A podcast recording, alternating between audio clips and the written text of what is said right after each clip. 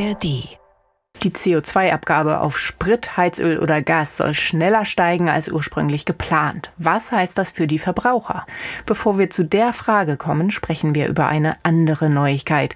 Die Bundesregierung hat mit der Türkei vereinbart, dass die Entsendung von staatlich angestellten Imamen ausläuft.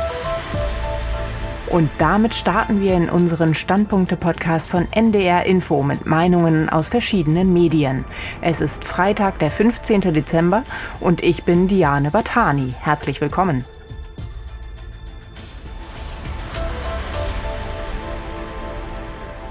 Unser Religionsexperte Florian Breitmeier meint, ein Meilenstein, wie Bundesinnenministerin Faeser sagt, ist die Vereinbarung mit der Türkei nicht. Dazu müsste auch der Einfluss der türkischen Religionsbehörde Dianet auf den Moscheeverband DITIB reduziert werden. Und er sagt, Imame, die in Deutschland aufgewachsen und ausgebildet sind, können gewiss schneller und direkter Menschen in ihrem Umfeld ansprechen, weil sie deren Probleme kennen und deshalb nach glaubensstarken und zugleich lebenspraktischen Lösungen suchen können. Deshalb ist es so wichtig, dass neben der eigenen Ausbildungsstätte der DITIB in der Eifel auch das Islamkolleg Deutschland in Osnabrück Frauen und Männer für die Seelsorge in den Moscheegemeinden ausbilden soll. Denn bislang hatten die frischen Absolventen des Islamkollegs in Osnabrück kaum eine Chance in den Moscheegemeinden der DITIB. Grundsätzlich ist auch der Staat religionspolitisch gefordert, zum Beispiel über Stiftungsmodelle.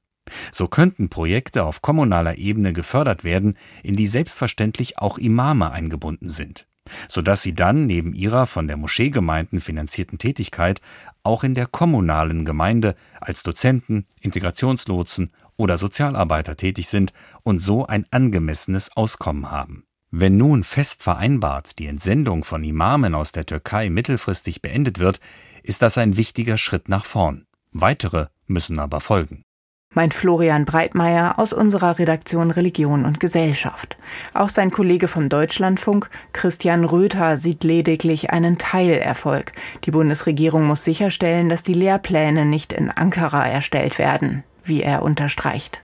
Das muss sie zur Voraussetzung machen für ihre geplante finanzielle Unterstützung der DITIB-Ausbildung in Deutschland. Und dann sind da ja auch noch die anderen Gemeinden und Islamverbände. Auch deren Imame kommen vor allem aus dem Ausland, allen voran in arabisch geprägten Moscheen. Das ist die nächste große Aufgabe, die die Politik angehen muss.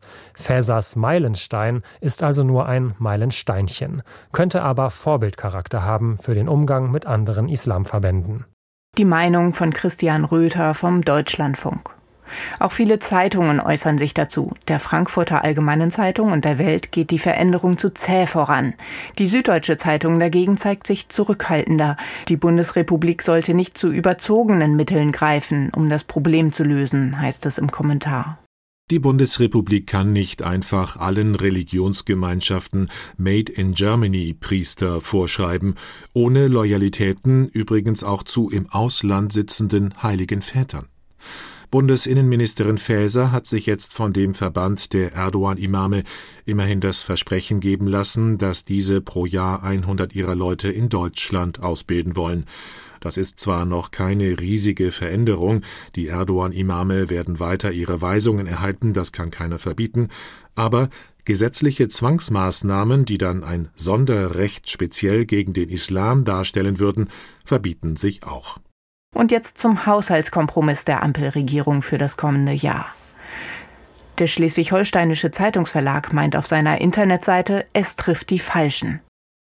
Unternehmen warnen vor steigenden Strompreisen. Tanken und Heizen werden durch den höheren CO2-Preis für alle Verbraucher teurer. Die Mehreinnahmen streicht der Staat ein, statt sie den Bürgern über das im Koalitionsvertrag zugesagte Klimageld zurückzugeben. Man kann nicht alles haben, schon klar, aber die Beschlüsse gefährden die seit dem Heizungsgesetz ohnehin beschädigte Akzeptanz für den Klimaschutz. Jede Mehrbelastung ist Wasser auf die Mühlen der Rechtspopulisten. Zur Wahrheit gehört zwar, dass die Bundesregierung durch den Inflationsausgleich bei der Einkommensteuer im nächsten Jahr auch Entlastungen im Angebot hat, diese aber drohen zu verpuffen, wenn an anderer Stelle Mehrkosten entstehen. Die Taz aus Berlin hält gerade jetzt ein Klimageld für dringend notwendig. Arm wie reich würden den gleichen Betrag erhalten, obwohl Bezieher niedriger Einkommen in der Regel weniger Treibhausgasemissionen verursachen und absolut gesehen weniger für den CO2-Preis zahlen. Das wäre der soziale Ausgleich, der den Rückhalt für den Klimaschutz stärken würde. Die Ludwigsburger Kreiszeitung findet, die Regierung darf sich nicht irritieren lassen, der Klimaschutz sollte an erster Stelle stehen. Dass der CO2-Preis nun schneller, aber immer noch moderat steigt, ist sogar zu begrüßen. Die Umweltkosten des Klimawandels müssen alle gemeinsam tragen. Fossiles Tanken und Heizen muss schneller teurer werden, daran führt kein Weg vorbei. Die geplanten Einzelmaßnahmen seien noch nicht so perfekt aufeinander abgestimmt, sagt Politikredakteur Marc Schieritz bei Zeit Online. Für ihn ist der Kompromiss aber ein Zeichen von Stabilität in der Regierung. Das zeigt, dass die drei weiter zusammen regieren wollen, Lindner, Habeck und Scholz, und wahrscheinlich auch können. Also ich erwarte jetzt nicht mehr, dass die Koalition zu Ende geht. Das konnte man ja, damit musste man ja rechnen. Diese Klippe ist umschifft, die werden zusammen weitermachen. Ob das jetzt so für das Land ne, ähm, sagen kann, das ist jetzt ein großer Wurf, ein neues Aufbruchssignal, äh, das sehe ich nicht. Das ist eher ein, ein Versuch, diese, dieses Loch, in das, das man selbst reingefallen ist, da irgendwie wieder einigermaßen rauszukommen. Aber es ist kein Zeichen, dass man jetzt beherzigt oder zuversichtlich die nächsten zwei Jahre angeht. Also ich würde eher erwarten, mit aller Mühe, Mühe und Not kommt man irgendwie durch. So, das ist das Signal, das davon ausgeht. Meint Marc Schieritz, Politikredakteur der Zeit. Und das waren die NDR Info Standpunkte heute. Morgen gibt's eine neue Ausgabe mit Meinungen aus verschiedenen Medien. Den Podcast könnt ihr auch als Abo bekommen, zum Beispiel in der ARD Audiothek. Einen schönen Freitag wünscht Diane Batani.